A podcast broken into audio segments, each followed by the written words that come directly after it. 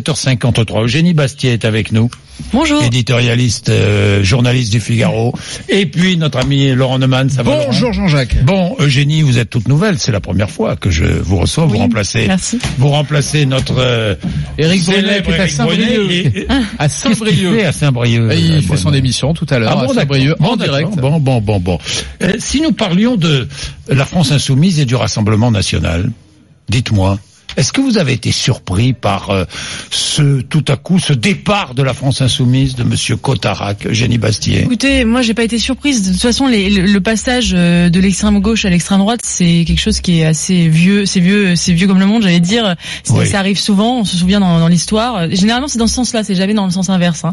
Oui. Euh, mais euh, euh, pour- moi, je pense que c'est une conséquence aussi de ce de ce chantage au vote utile qui est qui est au cœur des européennes aujourd'hui. C'est-à-dire que l'enjeu des européennes, c'est soit de faire gagner Macron, soit de faire gagner Marine Le Pen. Donc évidemment, ça dessine deux blocs et euh, tout ce qui dépasse entre ces deux blocs, eh bien, a tendance à, à À ne plus exister, c'est terrible d'ailleurs. Et d'ailleurs, il a dit, Cotarac, il a dit, je vote euh, Marine Le Pen, pas parce que je suis Oui. euh, absolument convaincu par Marine Le Pen, mais parce que je veux battre Macron. Et Macron installe, Macron, Macron et Marine Le Pen installent cette espèce de, de, de binarité politique, et on- il n'y a plus d'offre politique qui peut exister Oui. en dehors de ces oui, deux blocs. mais, euh, oui, mais Eugénie, d'accord. Mais il dit aussi, il dit aussi, j'ai quitté la France insoumise parce qu'il y a des positions de la France insoumise euh, euh, par rapport à l'immigration, par Indigénisme. rapport à ce qui ne me conviennent Oui, pas. attendez, Donc il y a quoi? Il y a un populisme identitaire et un populisme social? Je, je vais vous Je- répondre, mais d'abord, d'abord, on n'a pas le droit d'être dupe.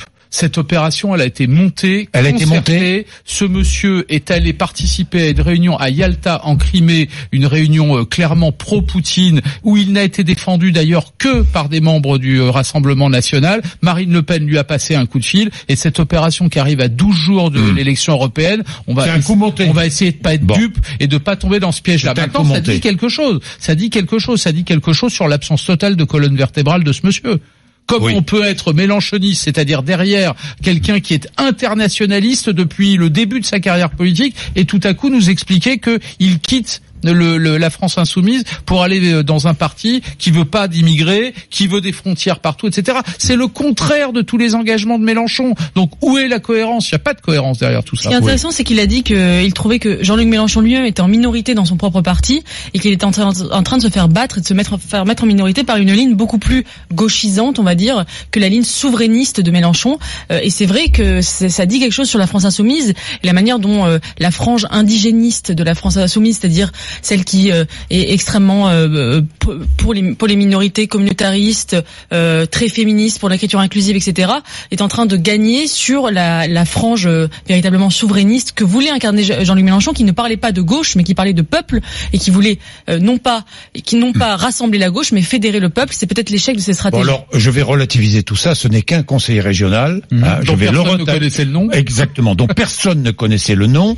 Alors, euh, euh, c'est vrai que, je, mais je reviens à mon idée de populisme identitaire et de populisme social. Oui. Hein, il y a le populisme identitaire incarné par euh, le Rassemblement national et le populisme social incarné par Jean-Luc Mélenchon et la France insoumise. Oui, mais c'est faux. Ce de- sont deux il- populismes qui peuvent se rejoindre ou pas? Oui, la réponse est oui, clairement. Oui, Sur certains points, il y a des, il y a des, il y a, il peut y avoir des points de convergence. Mais vous voyez bien que certains Hmm. ont intérêt à faire croire que voter Mélenchon ou voter euh, Marine Le Pen, au fond, il y a beaucoup de points communs. Or, ça n'est pas vrai. Ils ont des points communs. L'un des points communs, par exemple, c'est de dire euh, il faut dissoudre l'Assemblée, il faut que Macron s'en aille, il faut Oui. renverser la table, etc. Ça, c'est vrai. Mais pardon, Non, euh, ils ont un il y a point commun, un référendum pour ou contre Macron. voilà, et il y a des points communs aussi sur le programme économique, parce que c'est pas à vous que je vais apprendre que Marine Le Pen, en gros, son programme économique, c'est celui du Parti communiste des années 75-80. Ouais, n'exagérez Oui, pas. enfin, non, Oh, bah, non, attendez. pas- Non, pas d'augmentation pas. du SMIC, enfin non, pas du ça, rien de Ah, social. attendez. Enfin, le programme de Marine Le Pen n'a pas grand-chose de social, elle, elle- elle- parle, elle Parti parle. n'exagérons pas. Euh, je vous Mais rappelle, je quand crois même, que- c'est le premier parti ouvrier de France. Hein. Oui, non, mais je ne dis hasard. pas que ce n'est pas le par- un parti ouvrier. Je regarde le programme. De toute façon, le, populisme n'est pas une idéologie, c'est un style. Or, en effet, euh, Jean-Luc Mélenchon et Marine Le Pen ont ce style populiste, mais ils ont des options. Dans, dans le peuple, ils mettent des choses différentes. Pour Marine Le Pen, le peuple est une et elle, elle, elle prend le peuple ethnos, enfin l'identité. Oui. Euh, et pour, pour Jean-Luc Mélenchon, c'est plutôt la classe sociale. Donc c'est c'est quand même très très différent.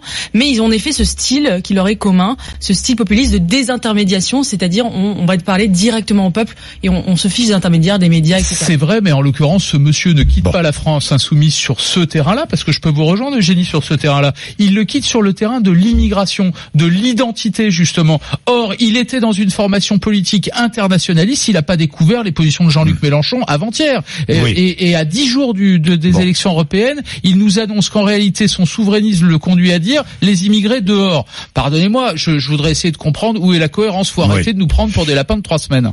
Bien, merci. 7h58. Raphaël Glucksmann sera mon invité tout à l'heure. Je vais lui parler évidemment de l'appel des 23 anciens ministres de François Mitterrand qui estiment que il euh, abîme la mémoire de l'ancien président de la République à propos du Rwanda.